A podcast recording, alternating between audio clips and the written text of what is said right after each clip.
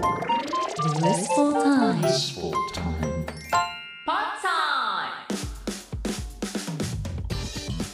こんにちは。小林拓一郎がナビゲート。 ZIP-FM Blissful Time。ここからは Pod Time。いろんな歴史を駆け足で振り返りご紹介しています。世界を代表するロックバンド U2 が2023年3月17日にニューアルバム「Songs of Surrender」をリリースということで今日は U2 の歴史。U2 フロントマンのボノ。彼の本名ポール・ヒューソン。1960年5月10日アイルランドの首都ダブリンで生まれます。ボノがバンドの頭脳だと認めるギタリストのエッジに出会ったのは高校時代。ちなみにエッジは日本のビジュアル系にビジュアル以外の面で多大なる影響を及ぼした人物とも評されているんですね。でエッジだけじゃなくてベースのアダム・クレイトンそしてドラムのラリー・ミューレン・ジュニアさらには後にボノの奥さんとなるアリスン・スチュワートにも同じ学校で出会っています。これはねボノの一目惚れだったそうですね。まあ、ボノっていうのはいわゆる一般的なロックスターの奔放なイメージとは違ってですね肩着で一途な男なんですね。奔放なセックスライフなんて退屈な代物だ。唯一の愛を貫く方がずっとラディカルだよ。そう公言してアリスン一筋で2人の間には4人の子供がいます。ちなみにあのボノの息子イライジャ・ヒューソンはインヘイラーというバンドのフロントマンですね。彼らの通っていた公立の中高一貫校カソリック色の強いアイルランドでは初めての特定の宗派に属さないという画期的な学校でした。でメンバーたちはあだ名で呼び合っていてその時にこのポール少年はボノっていう名前になったんですけれども最初はですねステイン・ヘグバン・フイセノーレグ・バンバンバンバンっていう名前だったんですって。何それと。で後にオコンネルストリートのボノボックス。それを縮めてボノボックス。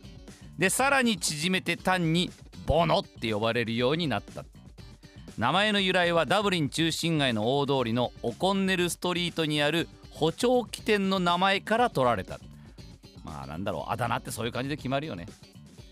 彼らがバンドを始めたきっかけ後にボノはこう語ります。学校にはうんざりしていたんだ。工場でも働きたくなかったし政府のために働くのもごめんだった。学校の教師にも軍人にもとにかく何にもなりたくなかったんだ。で音楽を始めると。で最初のバンド名はフィードバック。学校のタレントコンテスト、まあ、学園祭みたいなものですね。こちらに出演してそこで生徒たちに受けるわけです。最初は遊びで今はマジ。メンバーたちはだんだんとこのバンド音楽にのめり込んでいって最初はカバーが中心だったんですがオリジナルを作るようになります。でその頃アイルランドにパンクムーブメントがやってきてその影響を受けて The Hype という名前に変わってでその後 U2 という名前に変わっていくんですね。ベースのアダムが U2 という名前になった理由をこう語ります。文字1個数字1個だけだからポスターに名前を大きく書けるし普通の会話で使う言葉だから宣伝文句などの中にも滑り込ませやすかったからだそうです。U と2で U2 分かりやすいですよね。アイルランドのバンドコンテストに出て名前が知られるようになった U2 は意を決してロンドンへ自分たちを売り込みに行くんですが、まあ、そのツアーは失敗に終わります、まあ、それでもアイルランドに戻ってきた時いやロンドンで大受けだったよ成功だったよなんて嘘吹きながらアイルランド内のツアーにまた出たりするんです。今でこそねこんなに世界的なバンドになってるんですがそんなバンドもかなり苦しくて涙ぐましい努力をしているっていう下積み時代があったんです。そんな硬派な彼らのロックはイギリスよりもまずはアメリカだったりオーストラリアなんかで受けるんです。で敬虔なクリスチャンでもあるバンドメンバーはその自分の信仰心とロックっていうものの両立に悩んだりだとかあとはやっぱ売れない時期なかなか金銭的にこう厳しいっていう生活を強いられた時に解散の危機っていうのも訪れるわけですよね。でも周りからねいやいやお前たち本当にいいもん持ってるからここでやめんなそんな説得する声もあってついにですねそんな中コツコツコツコツ曲を書き続け1983年「ウォー」っていうアルバムでブレイクを果たすわけです。世界ツアーに出るんです。この時初めてここ日本にもやってきます。なんと愛知県にも来ます。名古屋飛ばしをしなかった。いや厳密に言うと名古屋飛ばしをしている。名古屋じゃなくて瀬戸市に来たんです。瀬戸市にある瀬戸市文化センターでライブをしたんです。この当時のことを知っている瀬戸の方いらっしゃるでしょうね。このツアー中日本ではテレビ番組にも出演したり、まあ、売れるっていうことは音楽だけじゃなくてこのショービジネスの世界にも足を突っ込むことだと実感した U2 のメンバーたち。モノはこう語ります。U2 はこれで一旦解散しまた同じ名前同じメンバーで再結成します。いずれにしろこれで一つのサイクルが終わったということです。売れたいって思ってやってきたけどあくまでも自分たちのやりたいことは音楽でありロックなんだ。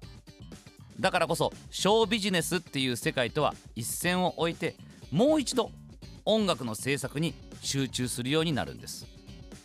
この頃ボノはボブ・ディランと対談したりする中でもっと昔の音楽のことを知らなきゃいけないって痛感したりより真摯に音楽に向き合っていきます。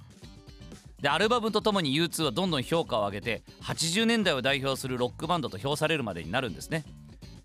でそんな彼らの名前を一気に世界的に押し上げたのがチャリティーのために結成されたバンドエイドの Do They Know It's Christmas への参加でした。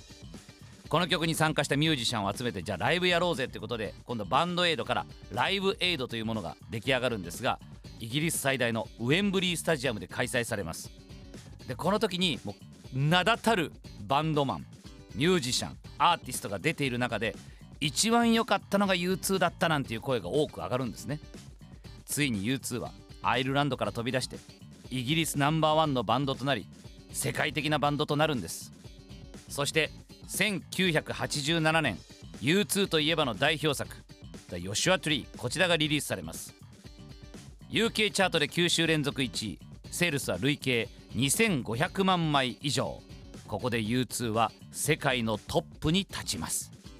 With or Without You はもともと1987年に発売されたアルバム「ヨシュアトリー」のリードシングルで U2 として初めて全米シングルチャートで1位を獲得したバンドの最も成功した楽曲の一つです。2023年3月17日にリリースする自身の楽曲を新録したニューアルバム「Songs of Surrender」からお届けしました。そうなんです。U2 がですねこの40年を超えるキャリアを通して発表してきた、まあ、彼らにとって最も重要な40曲っていうのが収録されています。でこれ過去2年間に行われたセッションで2023年版として新たな解釈で新録音したアルバムをリリースです。新たなアレンジそして曲によっては新たな歌詞になったりと U2 の今が詰まっています。